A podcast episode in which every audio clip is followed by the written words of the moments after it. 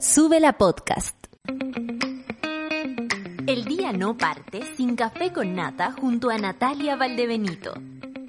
Porque el nuevo Chile se construye con información y nuestros sueños. Advertencia.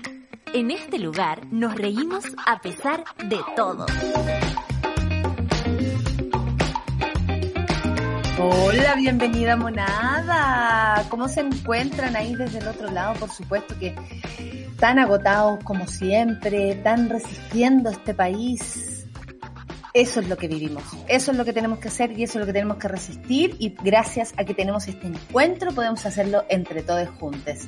Muchas gracias por el día de ayer, básicamente por sus comentarios y aguantes en la noche a propósito de la asistencia a un programa de televisión, ya lo vamos a comentar con la solcita, pero además de eso siempre por sentir, eh, sentirlo, lo siento como, como la familia, así, oye, que te vaya bien, lo mismo siento de la monada, así que muchas gracias. Estos eh, siete años han sido maravillosos junto a ustedes y no dejo de repetírselos porque obvio no hay que dejar de reconocer las cosas buenas que suceden en este planeta y en este país. Eh, espero que hoy día el mapache no me haga nada y menos que la naturaleza me haga algo. Francamente, después del jugo que di ayer eh, con mi twerk eh, de, de, trabajadora responsable, mi pareja no lo había visto y me dijo, pero ¿cómo? Y le dije que no quería dejar el trabajo, pero al mismo tiempo quería saltar. y al hacer las dos cosas, di un jugo. Les pido disculpas y, por supuesto, eh, al que se rió, que valga la pena. Vamos al informe del tiempo, claro que sí, porque ha llegado aquí la carta sinóptica. 26 grados en Arica, 26 en Iquique, 23 en Antofagasta y hay que ver que el solazo se asoma por todo Chile casi, ¿eh? 27 grados en Copiapó, 20 grados en La Serena y Coquimbo. Aquí hay una diferencia súper grande porque allá se anuncian lluvias, aún con 20 grados, o sea, va a estar como, como bien tropical, hay que decirlo. 18 grados en Valparaíso, 31 grados en Santiago. Oh, imagínense la diferencia que hay entre la costa y la cordillera increíble. 31 grados en Rancagua, 31 grados en Talcarrete, le mandamos un saludo a la Tere, que tenga un gran año. 31 grados en Chillán, Concepción 20, 27 grados en Temuco, 23 en Valdivia, 24 en Puerto Montt, harto calor en Puerto Montt, 17 grados en Coyhaique, ¿cómo habrá estado ese amanecer en Puerto Montt? Con un poquito de sol, uy, me lo imaginé, me relajé y me estresé por no estar allá. 18 grados en Torres del Paine y 17 grados en Punta Arenas. 27 grados en Isla de Pascua, 23 grados en Juan Fernández y solo 3 grados en la Antártica chilena. Los titulares de hoy son los siguientes. Después de tres días consecutivos, Chile bajó de los 5.000 contagios lo cual no significa nada, eh, porque necesitamos cambios considerables. Eso hay que decirlo, lo hemos profundizado acá y por supuesto las lateras del coronavirus volverán esta mañana. Valparaíso, La Serena, Coquimbo, retroceden a cuarentena. Todos los cambios del plan paso a paso y la gente está absolutamente enojada, sobre todo ya en la región de Valparaíso. Edad promedio de internados por COVID-19, atención, bajó 20 años en comparación a la primera ola de la pandemia. Bueno, se dice mucho que eh, es la gente joven la que anda contagiando, básicamente porque relajó las medidas. Eh, preocúpense, si ustedes son los agentes de, de, lo bueno también pueden ser los agentes de lo malo. Y atención que la energía a veces de la juventud, yo me hago como a mí misma, que francamente no la tengo, eh, me parece que, que, que de pronto nos puede pasar una mala jugada. Cuiden a su gente, cuiden a su familia y cuídense ustedes también, porque las consecuencias de esto aún no se conocen. Ministro Figueroa asegura que... El, el ministro Porfiado asegura que no existe ningún caso de COVID que se haya generado en los colegios especialmente, a propósito de los contagios que hay y la vuelta a clases, porque en un momento se dijo la volver a clases y luego de dos días empezaron a aparecer los casos positivos. Yo le diría, ministro, esto es lo mismo. Porque si usted abre el colegio sin las medidas, por ejemplo, PCR para todos, vacuna para todos, es imposible que no se controle lo que ya venía pasando si probablemente mucha gente entró al colegio con el virus, con el bicho, ya dentro. Por favor, cuidar también al personal de los colegios, a los profesores, a las profesoras. Es muy importante esto, porque los niños y, eh, los jóvenes son lo más importante. Hombres encapuchados, eh, hombre, así lo voy a decir, hombre, hombro encapuchado, irrumpieron en marcha 8M e intentaron cortar la estatua de General Baqueano. Yo creo que esto ya es una competencia. Francamente va a ganar el que la, el que la, la, vote y no sé si es posible algo así. Eh, al parecer esa eh, está pero bien atrapado el, el, el caballo ahí y francamente todo lo que está pasando con esa figura eh, es, para comentarlo. Me imagino que muchos historiadores, mucha gente está hablando sobre este tema porque algo pasa con la figura del general Paquedano que se entiende por quién fue, em, pero también por lo que significa la Plaza de la Dignidad y que en el fondo es una conquista. Vamos a ver quién le corta las patas al caballo. Piñera anuncia creación de registro nacional de deudores de pensiones de alimentos. Así es, proyecto llamativo, que por supuesto todo el mundo lo considera eh, algo coherente a propósito de los papitos corazón. Esta situación, dijo, representa otra forma de violencia contra las mujeres. Bueno, esta es una más de las tantas. Y usted, presidente, no ha hecho menos cosas a propósito de la violencia de género. Virginia Reginato, así es, desde Viña del Mar llega esta noticia, declarará como imputada en caso de presupuestos falsos en Municipalidad de Viña del Mar. Yo creo que Virginia está con absolutamente depre, siente que el año no terminó sin el Festival de Viña, pero esto es muy importante porque a la gente de Valparaíso, de Viña especialmente, lo tiene muy complicada la situación de la, de la, de la alcaldesa, a propósito que además ahora se va, entonces deja el callo hay que resolverlo antes de las elecciones de alcaldía.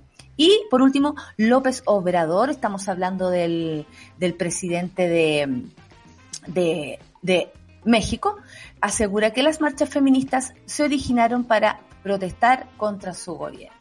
Oh, no eres tú, bebé, no eres tú, eres tú cualquiera, le vamos a ir a tocar las las bolas a cualquiera. Ay, me encanta, el machito ofendido. En fin. Y bueno, si una protesta feminista es también para denunciar eh, a propósito de, de, situaciones sociales, de demandas sociales, y, y, y, encarna ese discurso, sí, puede ser en contra de un presidente también. ¿Por qué no? ¿Habrás hecho las cosas bien, López Obrador? ¿Qué dices esta reflexión? En fin, vamos a hablar de esto y más, por supuesto, con la solcita, esperando que sea una mañana mucho más tranquila que la de ayer y celebrando que hoy día es martes, el día más difícil de la semana porque cuesta incluso más que el, lunes, lo hemos dicho. Son las 9 con 10 minutos y yo les tengo que contar que el Chile que quieres comienza con tu lápiz. El 11 de abril se parte de las elecciones de convencionales constituyentes, gobernadores regionales, alcaldes y concejales. Para convencionales constituyentes se te entregará una cédula con los candidatos de tu distrito y si eres indígena podrás escoger entre esa cédula o la de tu pueblo originario. Recibirás también una cédula que para escoger al gobernador de tu región, una para alcalde y otra para concejales. Infórmate en cervel.cl o al 606.166. Elige el país que quieres, Servicio Electoral de Chile, Cervel con esta presentación, por supuesto, hago, eh, no es que ella trabaje en Cervel, no, no, no, no. Ella es editora del Café con Nata en especial y de Sube la Radio. Con ustedes, Solcita. No me quería levantar hoy día, abarca. Nunca me quiero levantar en la vida, ¿cachai? Pero, como que yo haría la vida en la cama. En general, en general, tú eres muy pandémica en ese caso muy pandémica y mi comportamiento cambia cuando estoy sola, cuando estoy en mi casa, porque cuando estoy en mi casa, por ejemplo, soy la que juega la juega las tacitas, pone la mesa, el desayuno, tomo desayuno, voy a la feria, voy a comprar. ¿Y, eres, buena para dormir sol o te despiertas temprano igual y disfrutas de estar ahí como uh... todos en mi vida en que he dormido mucho, a propósito de la tiroides, ustedes saben, que era como, ¿por qué tengo tantos sueños y ya dormí? Eh, pero ese periodo ya pasó y ahora me gusta despertar a las 6 de la mañana y leer en la camita, ver tele, tomar desayuno, dormir la siesta después del desayuno. Para mí el sábado es el día perfecto, porque va de acuerdo a, a, cómo va el cuerpo, ¿no? Y además mañana es domingo y eso te hace sentir que hay una especie de tiempo eh, que te deja disfrutar un poco más. Oye, Sol, eh, vamos con lo anunciado en los titulares. Porque, eh, espérate, wait, tengo todo al revés. Aquí, ok, empezamos de atrás para adelante. Después de tres días consecutivos, Chile bajó de los 5.000 contagios diarios. Eh, yo decía, no significa nada, ¿no? Y eso es real, porque además eh, se informó que existen 166 camas críticas disponibles a nivel nacional, lo cual es bastante poco para la cantidad de contagiadas que hay en este minuto. Y los PCR realizados hasta el momento, según el MinSal, atención, son 62.007, con un porcentaje de positividad de 7.54. Ayer estábamos en el 8. Eh, se, obviamente se regula y baja y sube todos los días. Pero, insisto, no significa nada porque la cantidad es alta, sigue siendo alta y es muy preocupante. Por lo mismo yo hablaba a propósito del comportamiento, eh, esto de relajar las medidas o creer que, por ejemplo, las vacaciones significaban que estaba todo bien o que la vacuna significa que ya llegó la solución, eso no es real. Y desde ese punto de vista tenemos que estar súper despiertos todavía, porque además se informó que en las últimas 24 horas, hasta el día de ayer, eh, habían ya fallecido 86 personas eh, de, a causa del coronavirus, por supuesto, acumulándose a la gran cifra de más de 27 mil. Y es rudo, es muy rudo lo que está pasando. Sigue siendo rudo y que lata tener que darle la lata con esto, pero bueno, es lo que está pasando. Sí, y es como súper complicado porque sabemos que todos los días es lo mismo. De hecho, yo pensé en este titular y dije, una vez a la semana tenemos este titular, que tenemos tres días consecutivos de la misma cifra, luego hay una leve baja y es como, por favor, el, el, titular, porque ahí ya estoy leyendo lo mismo. A eso se le suma, digamos, que eh, cuando uno empieza a ver la misma información todos los días, empieza a ser como nada, ¿no? Como que te empieza a pasar como agüita. Y lo otro ha sido la falta de transparencia con respecto al gobierno, creo yo, en un montón de cosas aquí. Por ejemplo, durante el verano estuvimos mayoritariamente con la positividad nacional cerca del 9%. No era escándalo, pero ayer con un 8% y cuarentenas en otras partes, Santiago empezó a entrar como a dar vueltas en círculo. Me extraña y no tengo la herramienta metodológica para compararlo, porque en, realidad no sé si la positividad, por ejemplo, eh, varía de acuerdo a la cantidad de exámenes que se hacen o si tenemos la estadística de cuántas son gente que va a consultar por su PCR o es búsqueda activa eh, por parte de, del gobierno y los municipios. Entonces, cuando uno no tiene esos parámetros eh, calibrados, transparentes, que uno pueda tomar sus propias decisiones frente a esa, a esa, información, claro que uno duda de que de repente pasemos de 9 a 7, ¿no? Es como, es raro. De todas formas... Y para otros sobre todo. Exacto. Esos números son grandes. Para controlar una pandemia, más o menos uno tiene que estar entre el 2 y el 3%, que nosotros hace millones de años que no estamos en ese lugar. Ni Entonces, claro, ni el virus. Exactamente, nunca tuvimos 2%. Y por ejemplo, ayer eh, también dieron la noticia de eh, que los pacientes que, o sea, la gente que viene desde Brasil va a tener que hacer una cuarentena obligatoria en residencias sanitarias a propósito de la variación. Hoy día en la mañana leí que el primer caso fue detectado en enero. Eh, el primer caso de variación brasileña, en enero y no nos enteramos. Y ellos tienen detectado cerca de 19 casos, que sabemos con que entre uno sin que, sin que no exista trazabilidad, estamos jodidos. Oye, ¿qué pasó con la trazabilidad, por ejemplo? ¿En qué quedamos con esos números? Pero eso te iba a preguntar, se hizo ayer un llamado, Paula Daza va y dice la gente que viene de Brasil a causa de esta cepa nueva, brasilera, en fin, eh, pero ¿se pide voluntariamente que las personas se acerquen o se les llama, por ejemplo, porque si bien sabemos que, y lo sé por algo muy estúpido, eh, por ejemplo, una vez me fueron a esperar afuera del aeropuerto. ¿Cómo averiguan ellos que uno llega en un, en un vuelo? Porque los vuelos están absolutamente registrados, quién van, quién vienen, quién sube, quién baja, ¿cierto? Porque es como donde uno más da sus datos, más se expone. Eh, no es lo mismo viajar en bus que viajar en avión. Si un panel de farándula tiene esa posibilidad de ver si vienes tú de vuelta a ida, con mayor razón lo tiene el MinSal ¿Por qué no son ellos quienes hacen la búsqueda de estas personas? Van a buscar a estas personas y luego resuelven este problema para que esta gente que llegó no eh, distribuya el, el bicho, porque imagínate tú, llegó una persona de Brasil, se fue a cualquier parte, no sé, al Valle del Elqui, nunca escuchó la noticia, ¿qué va a pasar? O sea, se puede llevar el bicho a cualquier parte y vamos a tener que confiar que esa persona que vino a Chile voluntariamente se acerque al MinSal y diga aquí estoy, no sé, no me, no me cae en la cabeza ese tipo de trazabilidad como voluntaria. Bueno, eso es lo que vamos a ver en puesta en práctica ahora, ¿no? Vamos a ver cómo funciona el tema Brasil, porque en general hasta el momento era tal y como tú lo describes, era una cuestión voluntaria, yo llamo, yo aviso, yo, ah, ah, ah. Eh, le vamos a preguntar a Lau, que estuvo afuera, va a ver cómo es el, el, procedimiento de, entrar al país. Yo también voy a hacer una pregunta porque conozco una persona que llegó de Brasil, así que hoy hago esa averiguación. Eh, y me parece importante porque se van a confiar en que las personas llamen, van a tener que, o sea, ¿cómo? Si incluso podrían no estar informados que esto está pasando.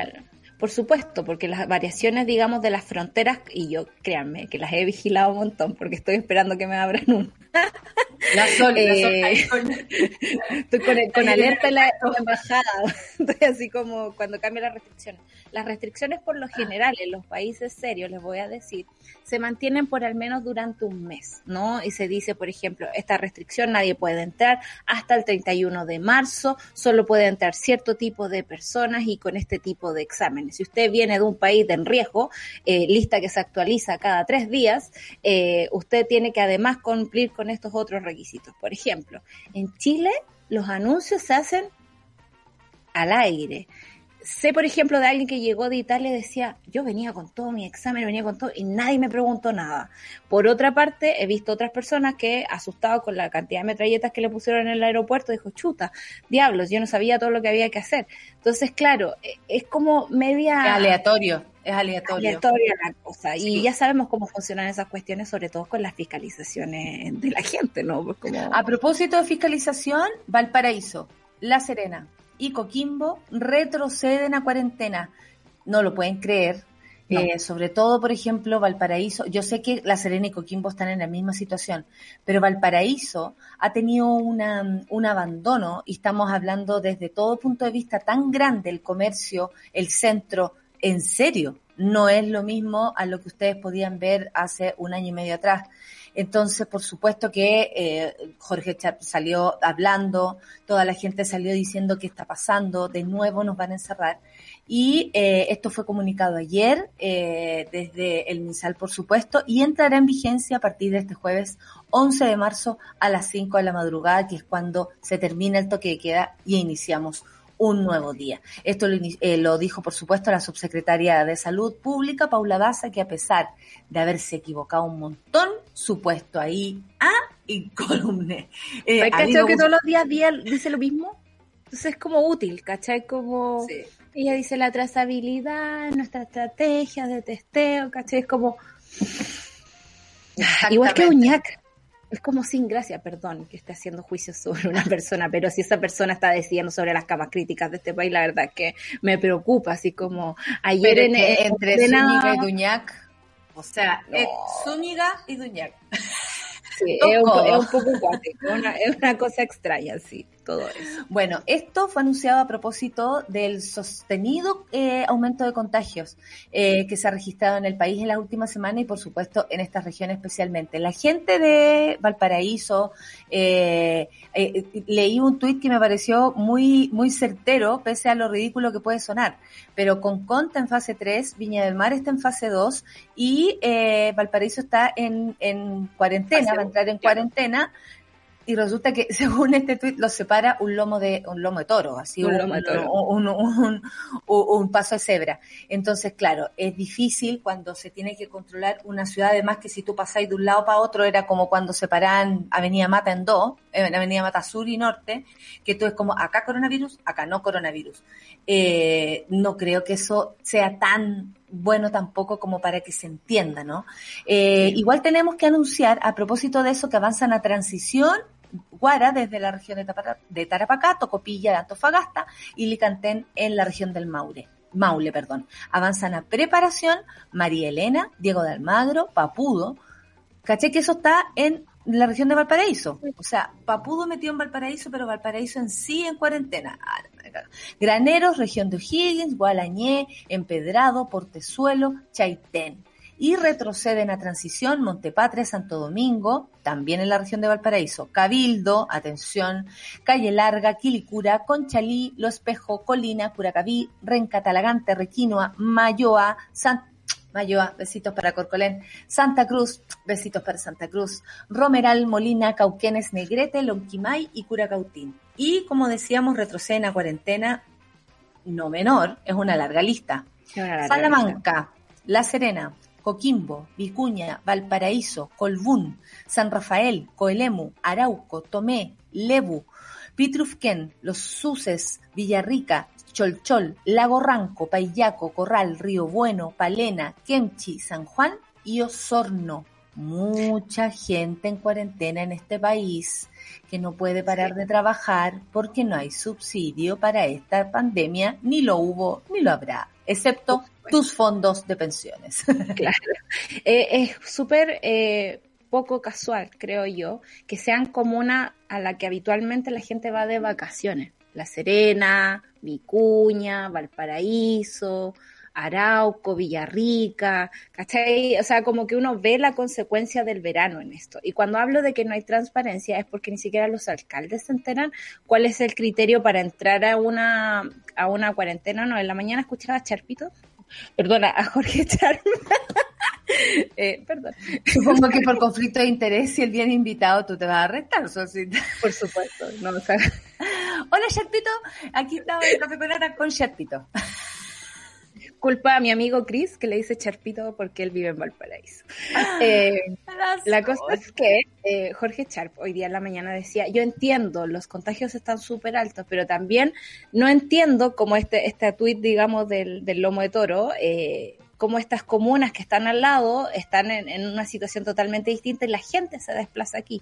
la otra cosa es que, claro, se amplió, digamos, el, el IFE de emergencia para las comunas que están en cuarentena, pero esa cuestión no es automática ni universal. Sabemos que tienes que estar en el registro social de hogares y, por ejemplo, Jorge Charp decía que en, en Valparaíso eh, tres de cada cuatro personas están en el registro social. Hablamos de un, un lugar donde la pobreza es amplia y esa pobreza al parecer no se ve y no se toma en cuenta, digamos, para tomar este tipo de decisiones. Yo siempre voy a decir que el bicho sigue ahí afuera.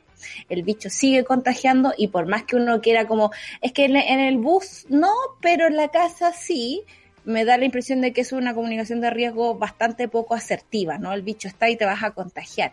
Y probablemente, como llevamos tanto tiempo en esta dinámica de entrar o no entrar a cuarentena, vamos a tener que empezar a tener una vida en la que convivimos con el bicho, ¿no? Porque la gente no puede quedarse encerrada durante un año en su casa.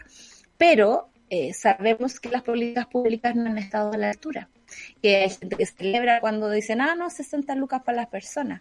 Y eso, digamos, es lo que está carcomiendo y creo que va a ser súper doloroso este año si seguimos con los contagios como están.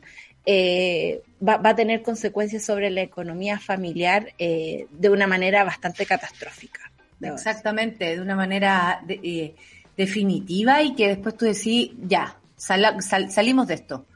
¿Qué va a pasar?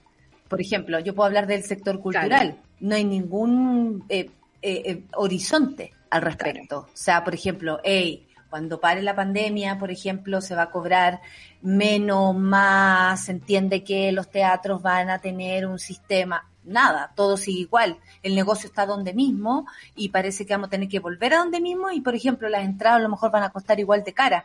Y uno dice, no, pues si el mundo cambió, Chile cambió, no tenemos la misma plata en el bolsillo. ¿Cómo vamos a volver a lo que éramos? No vamos a volver a lo que éramos. Y en, algunos casos es muy positivo porque hay que replantearse un montón de cosas.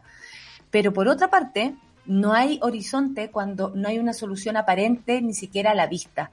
Entonces, eh, es un gran problema y, y, sabemos que la región de Valparaíso y en especial Valparaíso está sufriendo las consecuencias de la pandemia de una manera eh, mucho, eh, muy profunda, pero yo diría que como muchas ciudades que como tú dices, no se sabe. No se sabe dónde está la pobreza escondida y, hoy día con altos índices, por ejemplo, que todos los días matan a alguien eh, a propósito de la delincuencia, que me llama mucho la atención. Murió una persona, murió una mujer, murió esto, murió...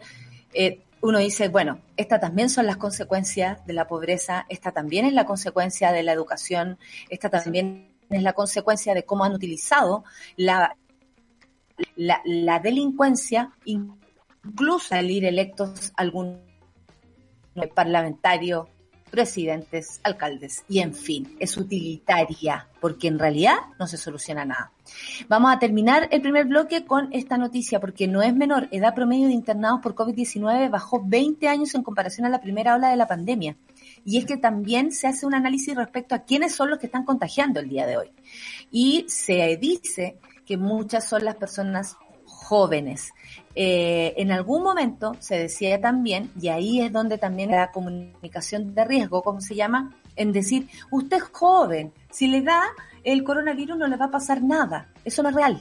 Eso no es real porque depende mucho de cómo tú te hayas alimentado, de cómo tú hayas vivido, de las enfermedades que tal vez secretamente estaban ahí esperando en tu cuerpo y de, por supuesto, eh, si tienes alguna enfermedad preexistente, así tengas 20 años. Desde el Ministerio de Salud plantearon que esto se debería, se debería a la rebaja en edad de los contagiados y al posible efecto que tendrían las vacunas en adultos mayores. Es decir, se protege en este caso a adultos mayores, pero yo diría que en realidad más tiene que ver con que la gente joven relajó, relajó absolutamente todo y se fue a carretear. Podríamos definirlo de manera sociológica, podríamos hablar con una psicóloga de qué se trata todo esto, con Isabel Benque de nuevo a propósito de los simios, pero tiene que ver con que el ser humano, como tú dices, mientras no vaya entendiendo el mensaje de diferentes maneras, ya lo asocia a algo que se le repite, se le repite, se le repite y luego decide hacer lo que quiera y probablemente son los cabros que después de carretear, de sobajearse, de andar tomando en vasos que no son los de ellos, del abrazo, del, del hablar en un lugar cerrado, pocas personas, muchas o pocas personas, aunque haya una persona, estamos ready para contagiarnos todos. Eh, se llevan el bicho a la casa y así también esto se va expandiendo. Entonces me llama la atención además que se haga esta bajada porque no es menor. E, e, empezamos hablando que esta era la enfermedad casi que iba a matar a los viejos y francamente, además de eso, también puede matar a los jóvenes. Por supuesto, porque además es una cosa eh, que muta y el bicho lo que le interesa es seguir vivo. Y si ese seguir vivo significa ya, ya terminé, voy a decirlo de una forma muy, muy fea, perdón, pero como ya maté a todos los adultos mayores que pude, ahora voy por otro sector de la población. Voy a ver cómo me acomodo a ese cuerpo y voy a ver cómo subsistir. Es por eso, por ejemplo, que ayer hablábamos de Brasil y que es tan peligroso que exista el bicho de esta forma, que no haya ningún tipo de cuarentena, que mute todo el rato y esté frente a la gente que se está vacunando porque puede adoptar, digamos, la, la, la, magia de las vacunas y decir, ¿sabéis qué? ¡Pum! ¡Pum! Me lo salto, me lo salto, ¿cachai? Y eso es lo que está pasando ahora. Nunca hemos hablado muy bien de los niños, por ejemplo. El ministro París insiste en que los niños no contagian tanto. Y si bien ese fue un artículo científico que salió hace mucho rato, yo te diría que si hay un niño que, sí, que sufre de un síndrome inflamatorio o hay un niño que muere por coronavirus, yo estaría asustada de mandarlos al colegio. Entonces, claro, hay ciertas como líneas, ¿no? Que se han dicho sobre el coronavirus, pero francamente es una cuestión que se está moviendo todos los días. Y frente a ese movimiento deberíamos tener autoridades, digamos, eh, actualizadas y que nos prevengan del riesgo que tenemos. Pero ¿qué está pasando? Tenemos permiso de vacaciones y ahora es culpa de todos nosotros que nos hemos contagiado en nuestras casas, como si el bicho no existiera eh, afuera, ¿no? Como cuando tú vas a trabajar o cuando te metes al metro o cuando tienes que moverte para trabajar entre una región y otra. Eso me parece como, wow. Por eso, chiquillos, cuídense. Cuídense lo más que se pueda. Eh, sabemos que hay que salir a la calle igual pero también hay que evitar, si ahí lo que uno aprende con los años, Sol, es que uno se deja de hacer, pues va, para dejar de pasarlo mal. ¿Cachai? Y cuando uno es, más joven, tú decís, ah, no importa, pero cuando uno ya es más viejo, uno se quiere evitar problemas. Yo me he dado cuenta de eso, que la vejez significa como, eh, como hacerle quite a los problemas. No, que voy para allá, no, no, va a meter allá. Una, copita de vino, ¿para qué tres? Claro, no, la última no, como que uno, ya, de viejo se pone así. Si usted no siente eso, es porque está muy joven todavía, y si no, llegó el momento de madurar. Oye, nos vamos a escuchar la canción de Mamita del día de hoy, por supuesto, y es una gran canción, porque, porque es como, es como, el, el, el, el, yo creo que es un himno a estas alturas pero qué necesidad. Es la del viejo, po, ¿viste? Pero qué necesidad, ¿para qué me hace problema? ¿Quién lo dijo primero? Lo que se ve no se pregunta, mi amor. Lo que se ve no se pregunta, mija. Juan Gabriel en la canción de Mamita, pero qué necesidad. ¡Qué necesidad! Café con ate, súbela. Súbela, mía.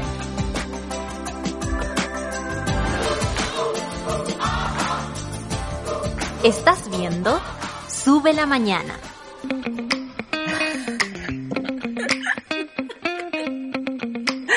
Siempre me quedo congelada ahí, pero es como mi mood siempre. Qué bonito. Dejemos allá la Sol hablando temas súper rudos. Oye, es que la Sol se está riendo, eh, la Sol se está riendo de los men. Eso es lo que está haciendo la Sol. La Sol se está riendo de los men. Hombres encapuchados irrumpieron en marcha 8M, eh, hombre, e intentaron cortar estatua de General Paquedano. Todo esto me da mucha risa, debo decirlo, porque además se sabe que en las marchas del 8M, ¿cuántas veces se ha dicho que no se aparezcan cabros en serio? Y aparecen estos cabros como eh, vestidos de blanco. ¿Los viste? Uno, uno, los overoles blancos, volvieron los overoles blancos de, de Marcela Pubillo. No los vi porque yo no fui a la marcha, pero sí. Caballo seguro. vi la transmisión de eh, Galería Cima y escuchaba cada tres minutos así que se vayan los machitos, ¿cachai? Como francamente. Que se vayan los pololos, es el que claro. me gusta, que se vayan, vayan los pololos. y la buena gritando su propio pololo, así que se vaya mi pololo. la última vez que fui a marchar, que fue eh, el año pasado, no, el año, ¿cuándo fue? El antepasado. Antepasado, porque tú el año pasado eh, tra trajiste el corona. Esa es tu teoría, yo sigo afirmando que mi PCR salió negativo.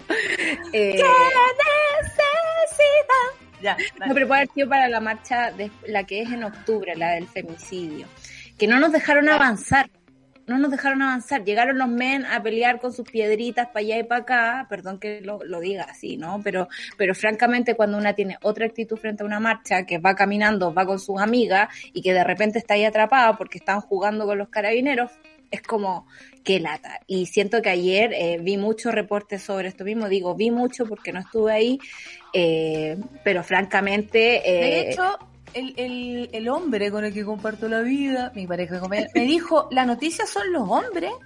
Como me dijo, esa es la noticia, que llegaron unos tipos a, encapuchados a, a, al caballo a tratar de, de romper ese caballo. Eh, ya Pero, se, se, transformó en una obsesión el caballo. Yo, yo ahora digo, ah, eh, es una obsesión, pero también digo, ¿cómo tampoco aplicaba? En las clases de química te enseñan a derretir el fierro. ¿cachai? Como que... ah, o sea, quemar... tienes el plan y listo, tú tienes total... No, no, no, yo no tengo ningún plan, yo soy una mujer ah, eh, que... Cuidado, que puede ser la de overol blanco, tal vez no era, era la sola ahí. No, yo estoy aquí guardadita, te, le tengo terror al coronavirus, así que déjenme aquí. Eh, por supuesto que además mi calle, tú sabes, tomada por los señores carabineros, es muy terrible. Tú como que estuvieras ahí mismo.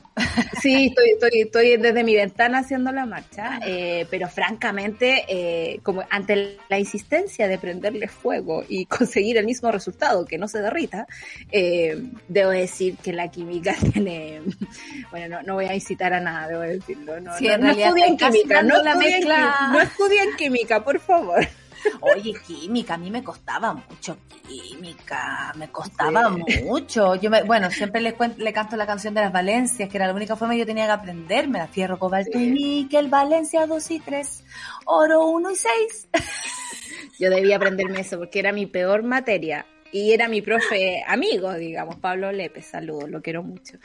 Eh, pero me iba pésimo, pésimo bueno, en química, pero el punto los men. pero, pero eh, te iba pésimo, pero igual sabéis cómo votar el caballo, no te hagáis. Eh, bueno, de pronto, eh, ayer pasaron cosas, porque eh, fue muy bonito, a mí me gustó algo de ayer que pese a, lo peligroso que era salir, yo creo que muchas salieron pensando en que realmente era peligroso. También la justificación de otras era, pero ¿qué tanto? Si vamos a la pega todos los días, ¿cuál es la diferencia si me voy en el metro lleno de gente a ir a una marcha que más encima al aire libre? Habían muchas eh, aristas de esto, ¿no? Y muchas opiniones. Y a mí me tocó abrir la jornada de la transmisión de Galería Cima, donde se podía ver también lo que estaba pasando claramente en la plaza. A mí me, me, sorprendió al pasar por ahí que habían hartos hombres, en especial, o sea, como que lo vi como a diferencia de otras marchas, ¿no? Que es tanta la cantidad de mujeres que tal vez no se notan, o había menos efectivamente en otras marchas anteriores. Esta vez no, me vi, vi harto menos. Pero por otra parte, eh, en algún momento, yo cuando llegué a la casa, de pronto vi en Galería Cima, porque seguí la transmisión, que llegaron los pacos me asusté, dije qué pasó, la gente estaba, por supuesto, tiraron el guanaco, bien sabemos que esa agua es asquerosa, que tiene gases lacrimógenos, en fin, es horrible lo que pasa cuando llegan los pacos también con tanta, carabineros, con tanta fuerza a la, a la plaza, eh, y nos enteramos que es porque estaban esta gente tratando de botar el caballo eh, vestidos de blanco, overoles blancos, me acuerdo muy bien, a propósito de Aula Segura, cuando Marcela Cubillos fue eh, ministra de Educación y eh, a propósito de los overoles blancos se hizo esta ley o esta fórmula de aula segura. Entonces, me pareció muy extraño porque primero también son personas encapuchadas, mucho más allá que te tenga que cubrir la cara por el coronavirus, encapucharse es otra cosa. Y, eh, y después de eso, la marcha, la conmemoración, eh, eh, la junta, siguió ahí en ese lugar. Se armaron desde las 12 del día un montón de acciones, porque las mujeres se, las ingeniaron en todo el territorio, y voy a hablar de Arica Punta Arenas para llamar la atención, para hablar del tema, para convocarse, para juntarse. Em, y eh, personalmente agradezco también que existen instancias como la de Galería Cima que hizo que otras personas, por ejemplo tú, que no ibas a salir a la calle como muchas se quedaron en casa, eh, pudieran también participar de esto sin la culpa, porque sabemos que esa nos cae, pero como, como yunque en la cabeza, eh, por no estar ahí. Eh, y pasaron diferentes cosas, se escribió en, la, en, la, en, el, en el suelo no, nos matan, eh, se escribió también no más, eh, habían bailando, cantando, el Cine Arte Alameda también hizo lo suyo con su balcón y muchas y muchas compañeras cantando. Eh, Tramus, le mando un beso a, también a las trabajadoras de la música, que vaya, que prestan el cuerpo para esta, para estas instancias y, y también con la York andaba como con tres mascarillas, pero cantando igual cuando, cuando se lo piden. Entonces sí, fue una jornada intensa, eh, bonita, siempre lo es a pesar de todo, a pesar del dolor y eh, por supuesto que llama la atención sean los hombres la noticia cuando efectivamente por qué nos juntamos, por qué estamos ahí, eh, es para exigir nuestros derechos eh, y respeto mínimo e igualdad máxima en esta sociedad. Entonces fue un día que, ¿qué va a pasar con la estatua? ¿Qué, qué opináis tú? ¿Qué, ¿Qué se debería hacer? Las sacamos para evitar problemas, esperamos que alguien efectivamente la vote, porque hasta Naya Fácil se sacó la chucha en la... En la, en la, pero bueno, que, quedó, quedó inconsciente, así que no, no, no es, no es divertido, pero cuidado con subirse al caballo, yo lo prometí en caso de que pase algo, pase algo. ahora, eh, pero, pero algo, Mira, el sistema de, eh, de, del, de, o sea, de, lo que ocurre como en, en, la marcha hombre versus mujeres, en fin, como que todavía hay que explicarlo. 2021 estamos, sí. Me parece que es extremo extremo porque vivimos en condiciones extremas. Ese es mi, es mi parecer. Eh, las mujeres seguimos desprotegidas en este país y no solo en este país, en el mundo completo. Sabemos que a propósito del coronavirus, por ejemplo, les quitaron el nombre a muchas mujeres en Afganistán, porque ir con coronavirus al doctor, qué vergüenza para la familia. O, por ejemplo, tenemos acá en el mismo Chile eh, un montón de men, lo voy a decir así, peleando por una estatuita. El, el Consejo Nacional de Monumentos eh, sugirió sacarla de ahí, moverla a otro lugar, porque en realidad si estaba haciendo conflicto, digamos, eh, y estamos hablando de un genocida, o sea, eh, eso, eso era lo que era Baquedano, no es, un, no, una Santa Paloma, no es, no sé, Mahatma Gandhi, ¿cachai? Que la estatua está ahí cerca de tu casa. No sé, hay, hay, hay como una pelea que encuentro que es demasiado inútil y que no es, no es poco común que haya tanto carabinero cuidando ahí que esa gente sea capaz de cuidar, eh, estoy diciendo cosas muy básicas, perdón, pero que sean capaz de cuidar una estatua eh, y no una mujer, que, que sean capaces de estar ahí pintando el mono, literal, eh, versus meterse en una pobla donde el narco Con todo lo que está... pasando, por ejemplo, con la delincuencia. ¿Por qué no están afuera de los bancos? ¿Por qué no están afuera de, de, no sé, de las AFP, le roban a la gente la sacada del 10%, o sea, claro, ¿de qué estamos hablando? Necesidades hay. Necesidades hay. Y me parece que es un comportamiento de la policía en general. Ayer me llamó mucho la atención, eh, a propósito de lo que está pasando en México, eh, eh, esta forma vamos a de... La noticia de México. Vamos a la noticia de México. Eh, AMLO, eh, Manuel López Obrador, el presidente de México, cree ¿no? que esta cosa de, de las feministas es contra él contra él. Entonces puso en Anay eh, una, una rejita afuera del, del Palacio Nacional. Una gran reja, mira, grandes que rejas. las mujeres se dedicaron a transformar en un memorial de todas las mujeres que han muerto estos últimos años. Lo cual me parece demasiado, como decir, claro, este hombre con este gobierno y con el poderío que tiene sobre la policía es capaz de cerrar el palacio eh, sin darse cuenta de que las mujeres están alegando nada más que por su vida, por caminar tranquila, por vivir en su espacio sin que nadie las moleste. Y por otra parte, siempre ha tenido un comportamiento bastante machista este hombre. Recordemos que al inicio de la pandemia, cuando iniciaron, digamos... Eh, También me da risa porque entonces, júntense nada más y no hay problema. Eh, con alegría, ¿no? Y con los restos. Claro, no pasa nada, vamos a superarlo. Bueno, como tú dices, ha demostrado también ser, bueno, machista como tantos otros, ¿no? No, no es el único ni, sí. ni nada, lamentablemente. Sabemos que eh, los mandatarios de la región varia, básicamente lo son y dice que valiéndose de un movimiento justo, noble, se aprovechan para lanzarse contra el gobierno esto me pareció casi como que, ¿quién lo dijo? ¿Piñera? ¿Quién, quién lo dijo? Bueno, el presidente... Cualquiera. Exactamente, despertó, le como póngale nombre al, al, a la frase.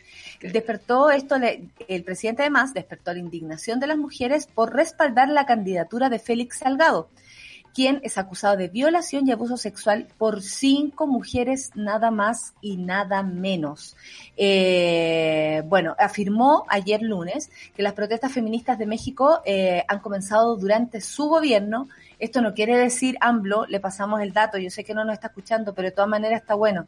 No quiere decir que usted sea el causante ni usted sea el motor. Quiere decir que hoy día las mujeres en México, después de tanta represión, se han atrevido ¿Cuánto ha costado que las compañeras mexicanas salgan a la calle? Cuando la cifra diaria de femicidio es altísima, nueve mujeres cuando fui yo hace como dos años. Entonces, me parece que eh, nueve mujeres al día mueren a causa del femicidio en México. Entonces, no sé si esto no le parecerá una razón suficiente para reclamar contra este gobierno y contra el mundo si es necesario. Eh, acusando, ¿No dijo, no, pues no le parece. A los conservadores detrás, aquí ya sí que es un error, pero es que es muy grande. Dijo, acusa a los conservadores de estar detrás de estas manifestaciones para desacreditar su administración. Aquí hay no que avisarle otra cosa a, a, a AMLO. Una de esas es que nunca detrás de una manifestación feminista hay hombres. Y nunca eh, tendrá que ver con aquello Nuestras reivindicaciones tienen solo que ver con la exigencia de la igualdad de nuestros derechos eh, en este planeta y, y por supuesto, equiparar la, la, cancha, aunque esto ya a estas alturas 2021 sea imposible, porque nosotros en el fondo es llegar hasta lo justo, queremos.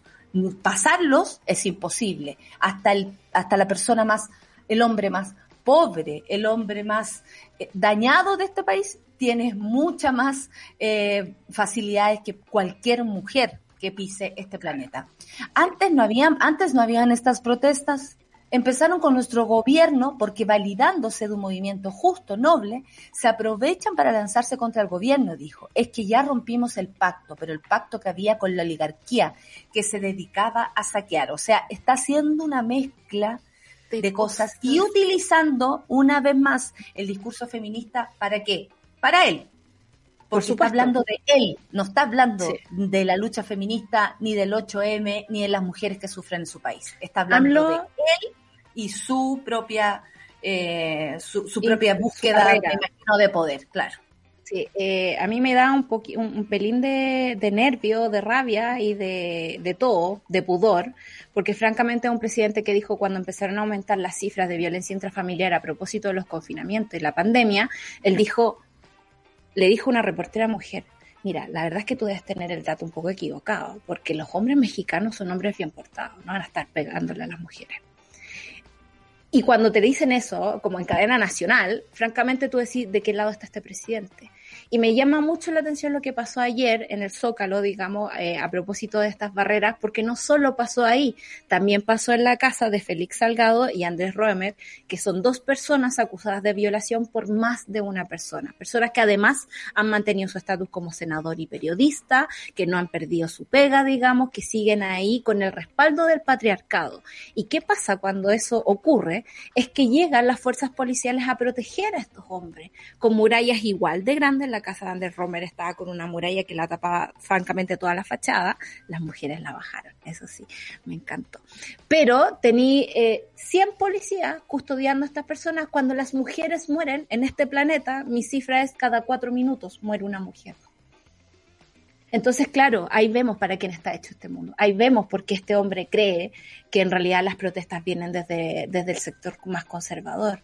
O sea, la necesidad de no vernos como personas con problemas, que hemos además estado subsidiando al patriarcado durante tanto tiempo con nuestro trabajo en las casas, con, con las carreras truncadas de nuestras madres, con eh, un montón de cosas que las mujeres han sacrificado para mantener el sistema, ¿no? Y que alguien llegue con la plata a la casa, cuando sabemos que la mayoría de los hogares, al menos acá en Chile, eh, son eh, llevados por mujeres con todas las dificultades posibles. Entonces, este, esta ceguera a mí ya me tiene un poquito harta y por eso uno quiere ver políticas mujeres, porque ya, francamente, que te digan este tipo de cosas en pleno siglo XXI, estaba en el XXI, Sí, siglo XXI, es eh, aberrante. A mí me da dolor de guata, me da cosa y, se me prende algo, se me prende la clase de química encima, ¿cachai? Pero eh, no quemen nada, amigos, no quemen nada, porque podemos trabajar por un Sí, me retrocedo sola. bueno, y si alguien quiere la mezcla para poder votar el caballo, ya saben, un DM a Santa Violeta. no, no. Bueno, también se puede decir que eh, a propósito de una cosa y la otra, ¿no? Eh, los infiltrados, ¿quién eran estas personas, por ejemplo, volviendo a Chile, eh, de, overoles blancos? ¿Quiénes son? Porque están cubiertos y, están, aquí veo una fotografía donde, donde están tratando de... Oye, les quedó muy buena la, la, la estatua. superen ese caballo, claro que sí. A mí, eh, superen el caballo. No, no. Lo que pasa es que los símbolos, eh, tanto este como, como tantos otros, ¿no? Eh, son mucho más que un caballo del cual uno se puede estar riendo en este momento. Ahí hay un montón de significancia, hay un montón de, de, contenido. Entonces, por eso también que infiltrados o no, encapuchados o no, pacos o no, los que estaban ahí, porque tenemos todo el derecho a dudar de lo que sea, me parece que, mm, que, que, de alguna manera también es como robarse el protagonismo, meterse donde no tienen que estar, molestar. Yo todavía me acuerdo que estábamos en la marcha del 8M del año pasado, o empezando, o no me acuerdo de cuál de todas las marchas estábamos, eh, precisamente en la plaza con mis, con mis compañeras de Ratch, y llegaron unas chiquillas en teta. En teta a sacarse una foto, eh, digo en tople, a sacarse una foto ahí en el caballo. Entonces estaban arriba del caballo y de pronto unos hueones así, por ejemplo, como porque se van a carretear, hay que decirlo, máximo hombre lo que están y ahí con la shell y todo, y como entre las cabras metidos ellos mirando teta, porque eso es.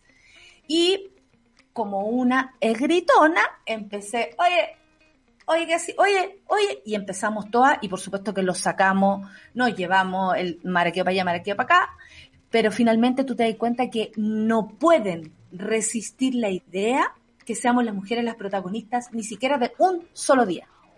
Entonces, eh, lo, lo, demuestra un presidente como el de México, lo demuestran los encapuchados o los cabros que estaban aquí en, la plaza este ayer, lo demuestran constantemente. Y este es un llamado, si hay men escuchándome, para los monos que nos están escuchando, sobre todo para los que son heterosexuales, porque eh, ahí también hay un, hay un grave problema, más allá de que todos tengan el mismo problema. Eh, me parece que, los espacios sí hay que respetarlos. Y, y como decía una viñeta que leí, eh, hija, mañana es el Día de la Mujer, ¿por qué le dice? ¿Todos los demás son el Día del Hombre? Le pregunta la, la hija a la mamá. Cuando la mamá, así con todo su entusiasmo de 8M, como que queda absolutamente deprimida. Em, de esto también se trata. Hay que, hay que dar espacios a la lucha. Nosotras nos vamos a defender. No necesitamos que nos cuiden. Nos cuidamos entre nosotras. Necesitamos que nos respeten. Y con eso basta. Eh, y es suficiente y al parecer es un gran esfuerzo para ustedes. Así que eh, hoy es Sol, a continuación, pues algo que no habíamos anunciado, eh, va a estar un, nuevo amigo mío, y lo debo decir así, porque a propósito de un proyecto en el que agradezco su colectivo me, me, convoca como, como parte, como como parte de, la situación, pero obviamente es algo mucho más grande o, más, va más allá de mí, lo cual me agrada muchísimo también. Vamos a conversar a continuación en el tercer bloque y último bloque de nuestro programa con Gustavo Gatica. Él va a estar aquí en nuestro programa em, voluntariamente también. Eh, obviamente queremos promocionar lo que viene, pero vamos a tener una conversación con él como tal cual me la pidió, relajada, tranquila, eh, en la que además podamos hablar de este proyecto, porque tienen un colectivo, el cual están trabajando muchísimo. Eh, yo conozco este colectivo y tienen una onda además muy agradable, muy... les aprovecho a mandar besos y abrazos a todos, eh, parte del colectivo, y, y, nada, lo quiero anunciar porque es un gran honor tenerlo tenerlo por acá, sobre todo porque eh, eh, para mí por lo menos ejemplifica em, fuerza, em, resiliencia, fortaleza y valentía. Así que vamos a estar a continuación con Gustavo Gatica en el próximo bloque. Solcita, nos vamos despidiendo de este. Tú, eh, nos vemos mañana, ¿cierto? Nos vemos mañana, sí. Mañana tenemos panel feminista y todo, así que. Absolutamente. Hice una pre-entrevista ayer. Oye, me eh, la, brillaba mucho el pelo, amiga, debo decir. Me encantó. Gracias, gracias, Nati Muñoz. Oye, eh, gracias, Nati Muñoz. Vamos, pero me voy a la pausa contándoles que el CERVEL, atención, en Chile quieres, eh, ¿qué quieres? Lo que quieres, el Chile que quieres, comienza con tu lápiz. El 11 de abril se parte de las elecciones de convencionales constituyentes, gobernadores regionales, alcaldes y concejales. Para convencionales constituyentes se te entregará una cédula con los candidatos de tu distrito. Si eres indígena podrás escoger entre esa cédula o la de tu pueblo originario. Recibirás también una cédula para escoger al gobernador de tu región, una para alcalde y otra para concejales. Infórmate en server.cl o al 606.166. Elige el país que quieres Servicio Electoral de Chile, CERPEL. Terminamos entonces esta primera parte del programa. Nos despedimos de la Solcita que vuelve mañana a nuestro miércoles feminista y a continuación nos vamos con una entrevista que eh, por supuesto esperábamos hace mucho tiempo. Nos vamos a ir con Cáchate la mezcla. Bruno Mars y Anderson Vi el video de esta canción el otro día y dije, yo quiero ir por la vida con el movimiento de estos lolos en este video. Deja la puerta abierta, deja la puerta abierta, se llama. Hay que echar eso, deja la puerta abierta. ¡Es antigua esa! ¡Es antigua! Deja la puerta abierta. Canta para ti, Bruno Mars, Anderson Park. ¡Qué mezcla! A mí me gusta mucho Anderson, de eh, así que estoy muy contenta con esta canción. Muchas gracias, Luz. Eh, solicita un beso para ti. Nos, vemos, mañana. Y nos vamos a escuchar y ver este video además en la aplicación. Eh, y, en la, y, y en la aplicación, si a usted le sale, ay, no puedo ver el video, ¿sabe lo que tiene que hacer? Esto, pum, Y aparece, mira lo que te acabo de decir, y de química no sé nada. Besos, Solcita, nos vamos a escuchar Café con Naten, súbela, sube la mañana.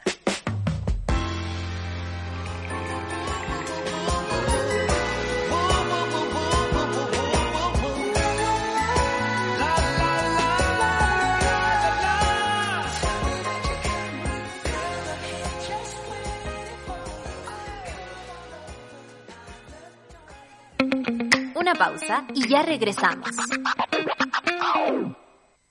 Esta historia comienza con un lápiz.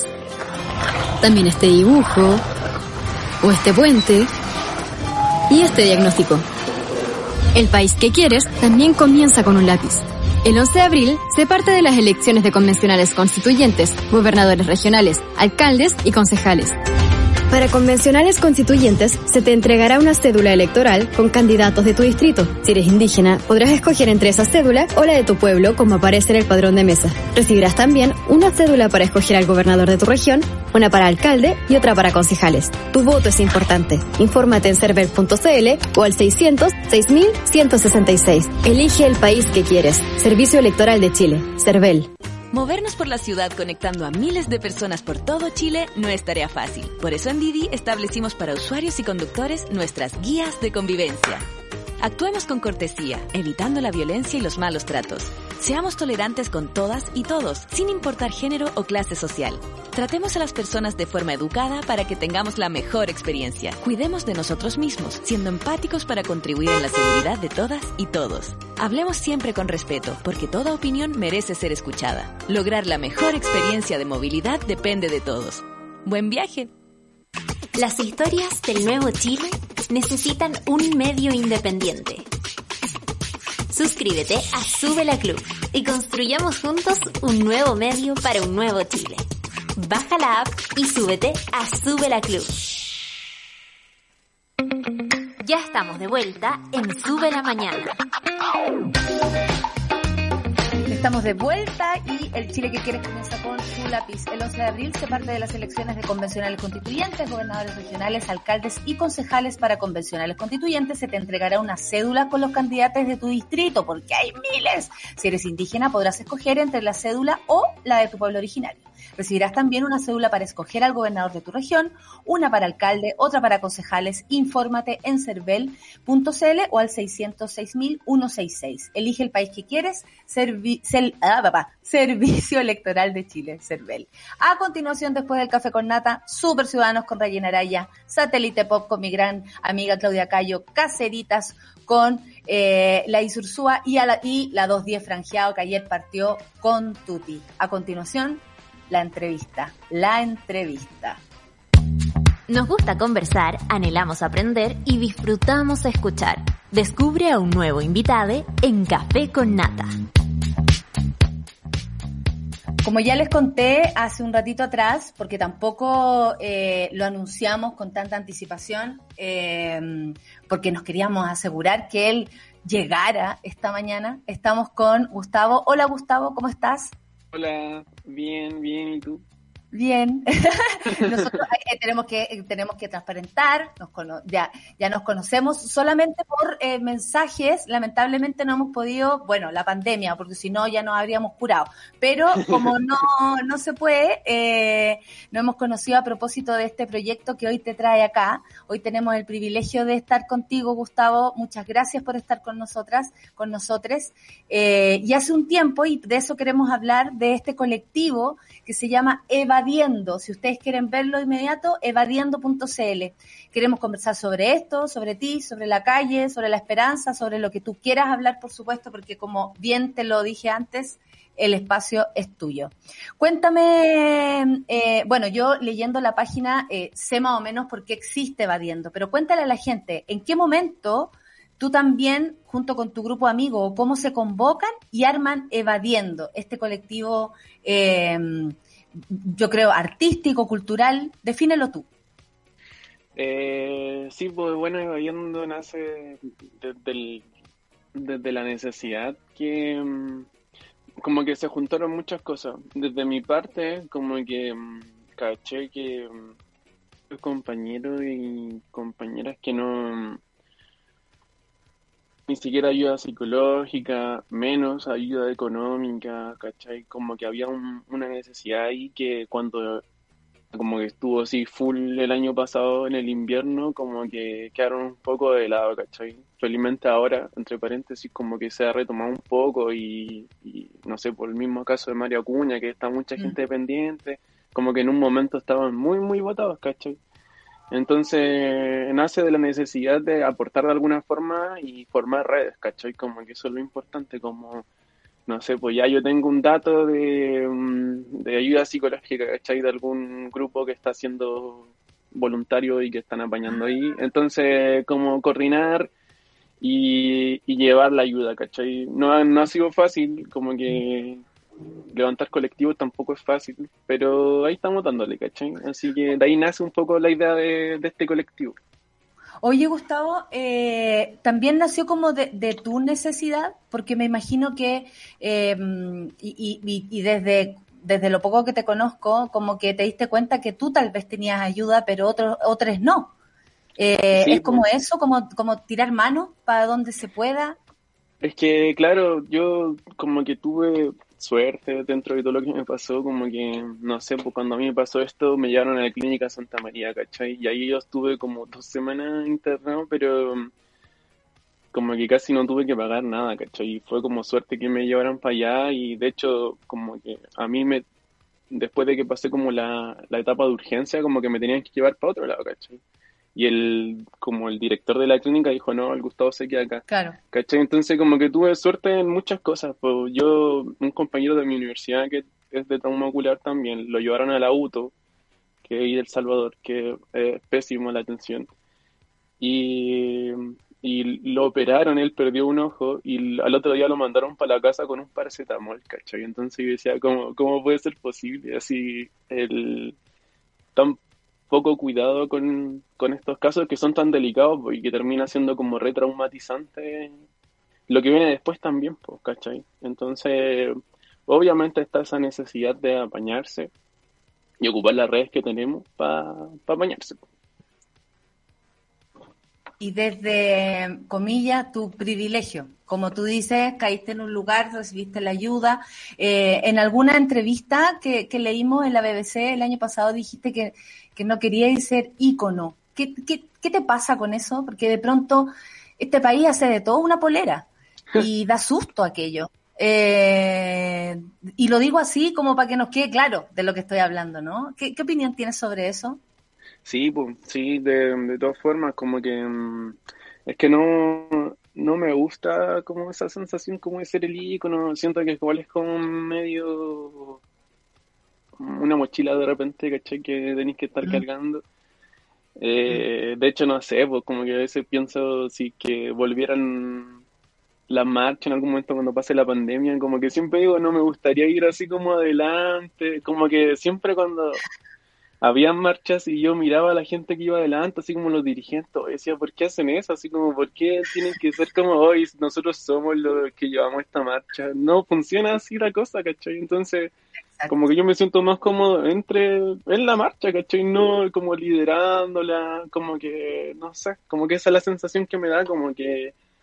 No hay para qué llevar el cartel. Claro, claro. Oye, ¿y es cierto que eh, te ofrecieron ser constituyente? ¿O, eso, un cagüín? ¿En serio? No, sí me ofrecieron de, de varias partes, de hecho.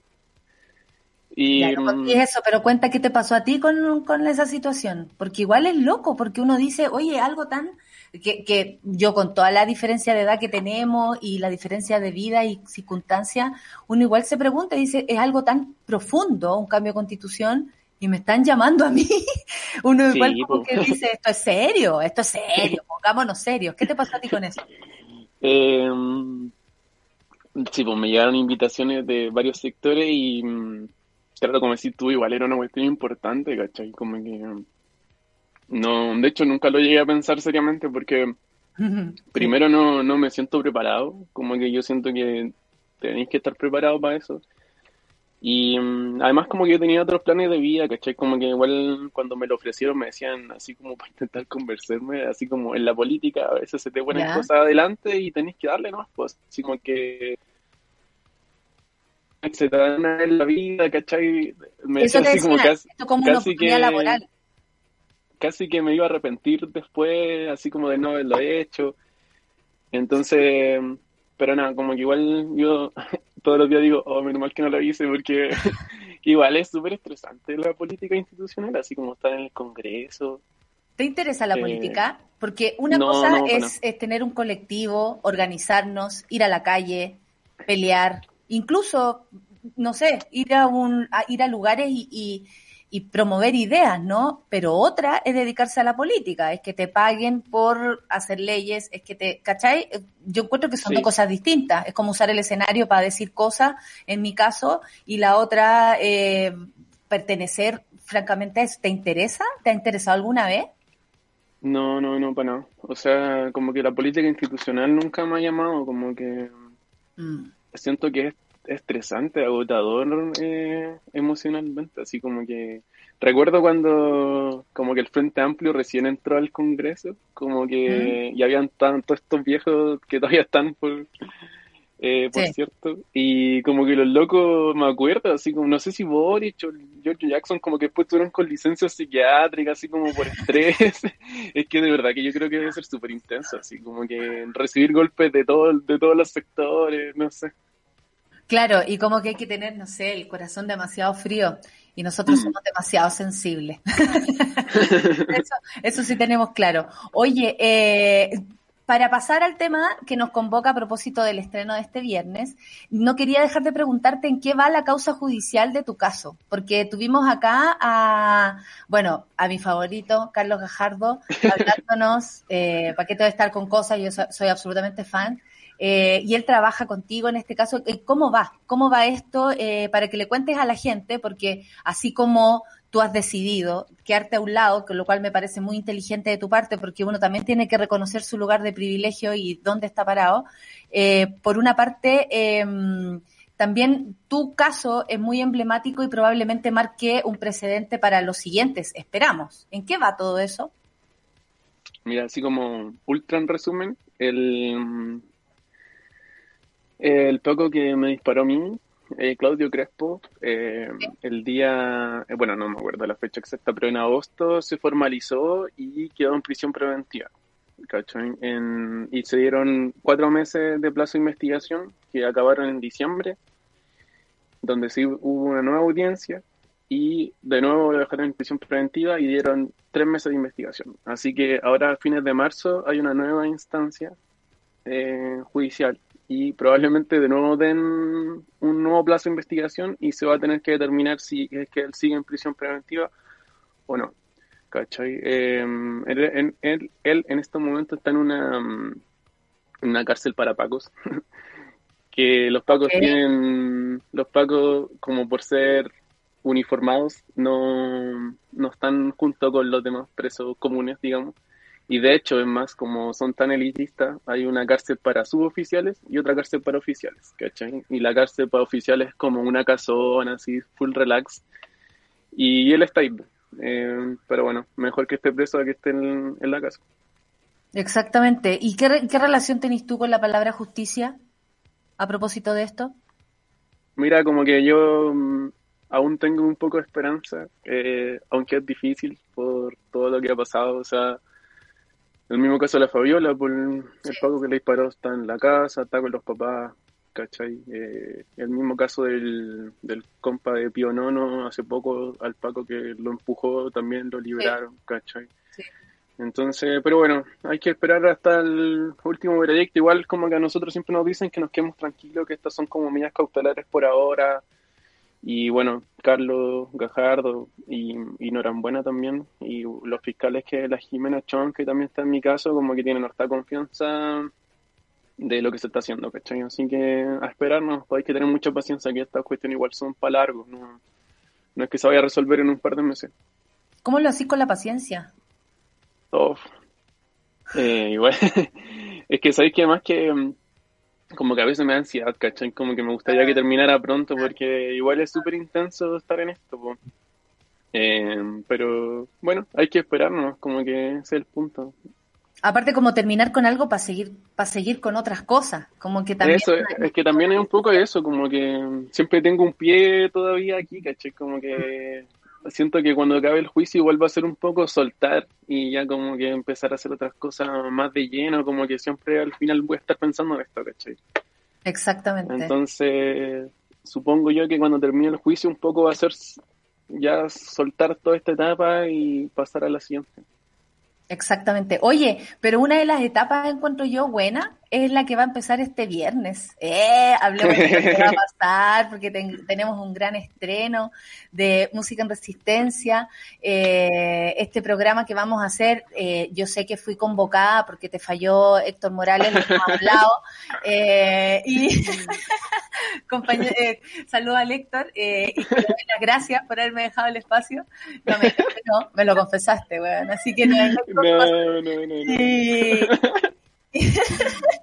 y este viernes empezamos a las 10 de la noche con el estreno de Música en Resistencia. ¿Cómo se les ocurrió primero hacer este programa que incluye, como ustedes lo dicen, voy a usar tus palabras, a un sobreviviente del, del, estallido y a una música o un músico según vayamos ahí analizando qué hacemos cada semana porque vamos solamente a adelantar el capítulo del viernes para no anticiparnos porque nos puede pasar un alvarito. Eso, eh, eh, ¿Cómo nace la idea de hacer este programa? Cuéntame eso eh, y, y como si yo no fuera la que va a conducir. Eh, bueno, el, el, espacio surge como de la necesidad de visibilizar los casos, ¿cachai? Como un, un poco de dar un espacio y, para que puedan mostrar, dar su, su experiencia, ¿cachai? Y, y la idea salió también de, siempre teníamos la idea de como hacer algo con los músicos, ¿cachai? Invitarlos a hacer algo, quizá a tocar, pero ahora está complejo, ¿cachai? Como juntarse a una tocata. Música súper fuerte y con los músicos también. Sí, pues, sí, he tenido el agrado de conocer a hartos músicos y, y ha sido opulento también eso, ¿cachai? Entonces, como que un poco combinamos esto de, de darle un espacio a sobrevivientes de la revuelta para que den su experiencia, ¿cachai? De denuncia. Porque um, igual hay casos que son como más mainstream, así como que están en la palestra más como el caso mío, el de la Fabiola, o como que son como sí. casos más que se saben más, pero hay otros que no tanto, ¿cachai? Claro. Así claro. que um, quisimos invitar así como a músicos que hayan estado como comprometidos con la revuelta, ¿cachai? O que que, que, tengan alguna relación con esto, pues, ¿cachai? Y de ahí surgió la idea y esperamos que resulte bacán. Y te invitamos a ti a conducir el programa como primera opción. ¡Ah! No te creo nada, pero bueno, vamos a seguir como que no escuché eso. Eh, siguiente pregunta. Todos los viernes vamos a hacer, vamos a hacer un ciclo, por supuesto esto va a ir cambiando. De hecho, mi propio productor sugirió que cambiara la animadora, ¿te acordáis? Estaba en una reunión y dice, oye, después podría animar y yo como al lado, como que eh, bueno, eh, gracias, Luciano. Y eh, vamos a tener el, el, en esta jornada, la del viernes, el estreno es a las 10, por si acaso, así que van a tener que estar atentos. Vamos a estar, por supuesto, dando las noticias, vamos a estar tirando ahí promociones. Eh, ojalá también la prensa nos pesque, porque por supuesto que queremos llegar a más y más gente a propósito de lo que tú dices, de eh, visibilizar casos que de pronto no son tan conocidos como el tuyo o como el de Fabiola. Pero el viernes también vamos a tener la posibilidad de conversar con Fabiola, que tampoco la hemos sí. visto, como a ti, que yo te doy las gracias, que esta sea tu primera entrevista en vivo, que me lo dijiste el otro día, yo no tenía idea. Sí. eh, y también en vivo vamos a tener a Ana Tiyu, o sea, vamos a hacer un, una, un trío que eh, va a estar de infarto. ¿Qué, qué, qué, ¿Qué proyecciones tú también tienes a propósito del colectivo? ¿Cómo ustedes se proyectan, además de ayudarse, de armar redes? Eh, ¿Cómo lo proyectan artísticamente? Porque tú tienes muchas, eh, bueno, tenéis la cualidad de tocar la batería, que lo encuentro insólito, porque encuentro que es insólita la batería, francamente, yo no podría. eh, pero, pero ¿qué, qué, qué querés tú como artísticamente? Porque de ti hay harto arte, tú estudiabas y otra cosa, pero sacáis fotos, tocáis la batería, eres un artista en potencia, Gustavo. eh, ¿Tú decís como para mí? ¿O para el o en colectivo. Al colectivo y, y patillas, po, igual. ¿cómo no? no, en el colectivo igual, bueno, primero estamos aquí en música en resistencia, como que salga pulento. Esa es la idea. Y, y nada, igual el capítulo viene va a estar bacán, así que no se lo pierdan. Como la media combinación, así que va a estar súper bueno. Y eh, nada, pues como colectivo, esperar que, que eh, a ver si se baja un poco esto y se pueden hacer como cosas más presenciales y Oh. seguir haciendo cosas con la música, yo creo. Y bueno, aparte igual tenemos otra idea de programa, aparte de música en resistencia, como que nos gustaría tocar otra área, como la comedia o el teatro, ¿cachai? Siempre con el apellido en resistencia, que es como lo que nos convoca como colectivo, porque nosotros somos un colectivo como de derechos humanos, ¿cachai? Derechos humanos especializados como en la revuelta, ¿cachai? Que es como lo que nos movió desde un principio y que igual hemos tomado la determinación de quedarnos ahí porque de repente en abarcar mucho como que uno se pierde también. Entonces, Sí. como que ese, ese es el plan, hacer muchas actividades eh, siempre relacionadas con la revuelta y los derechos humanos. Oye, eh, bueno, primero que todo agradecerte que, que, que a pesar de todo tengáis la fuerza y, y la, y la fuerza de un grupo humano bastante, eh, diría yo, con, con tu misma esencia. Son todos como muy tranqui, yo no sé si tú estáis disimulando, pero se, eh, se- eh, tranqui, buena onda, el equipo entero, les mando saludos a todos, por supuesto, de eh, el equipo, nombrémoslos, pues, ¿quiénes son? Nombremos al, al- al equipo para que, para que la gente también los conozca y, y sepa quiénes están detrás de este colectivo.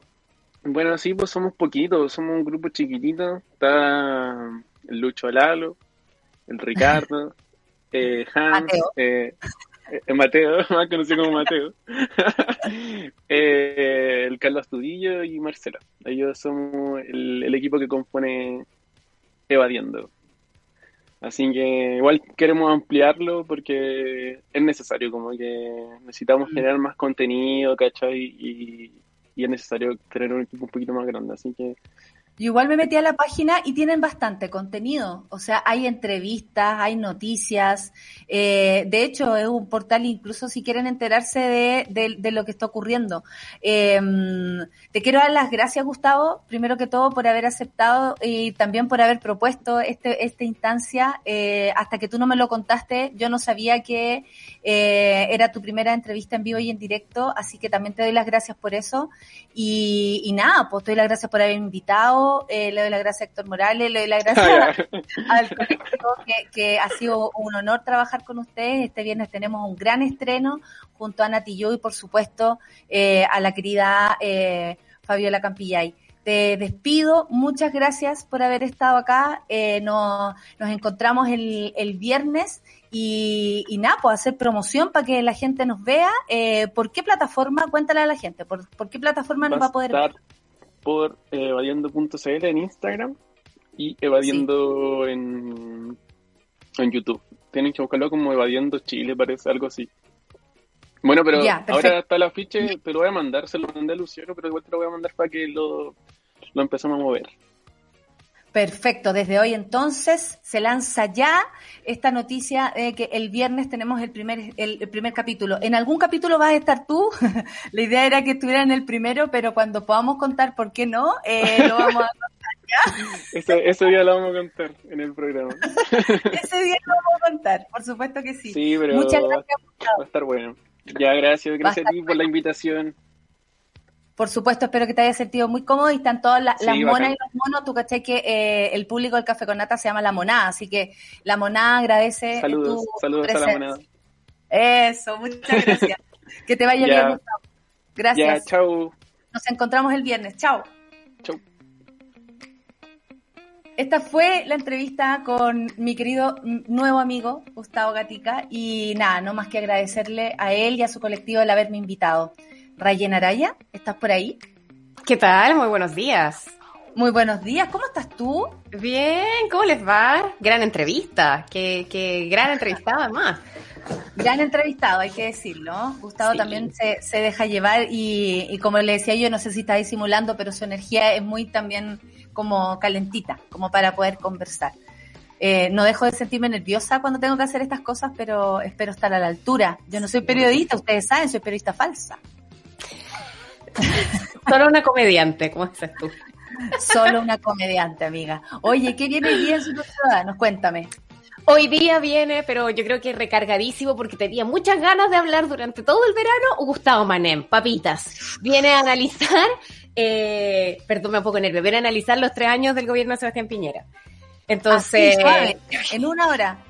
Piola. Eh, así que creo que vamos a tener mucho que conversar, por supuesto con otras cosas que están marcando la agenda. Esto es porque durante marzo en el fondo se cumplen estos tres años de mandato y es importante también mirar un poco lo que ha ocurrido durante estos tres años, lo que viene del año que queda y entre otras noticias que van acompañando también el desarrollo al menos de las últimas iniciativas que ha tenido el, gobierno de Piñera en esta, en esta última semana. Como le gusta a Gustavo decir, eh, eh, decir como el, lo que está pasando por mientras está pasando otras cosas. Como que nos están ocultando el apuro Los distractivos. Exactamente, o sea, me imagino sí. que ahí nos viene con ese resumen. Perfecto, entonces, eh, bienvenido al compañero, eh, un nuevo año del Super Ciudadano, muchas gracias amiga por estar del otro lado, muchas gracias al equipo, me despido de Charlie, la Clau, Luis, la Solcita. Por Oye, ¿cómo te fue ayer? Me fue excelente, fíjate tú. O sea, Ay, bueno, obviamente la, la, mitad de los hueones me odian, pero eso, con ese me hizo el vestuario, con ese me, me, hice la blusa que fui. Así que no, está todo. Ya, estupendo, está todo me alegro. Sí, ya, ya. aproveché de, de, de, de, cómo de decir algunas cositas como siempre. Eh, Qué raro, Natalia. Muy bien, por eso. un abrazo, amiga. Dejo con ustedes entonces. Beso, ya nos vemos. Chau, chau. En Sube la Mañana, a Rayena Araya y Super Ciudadanos. Chao.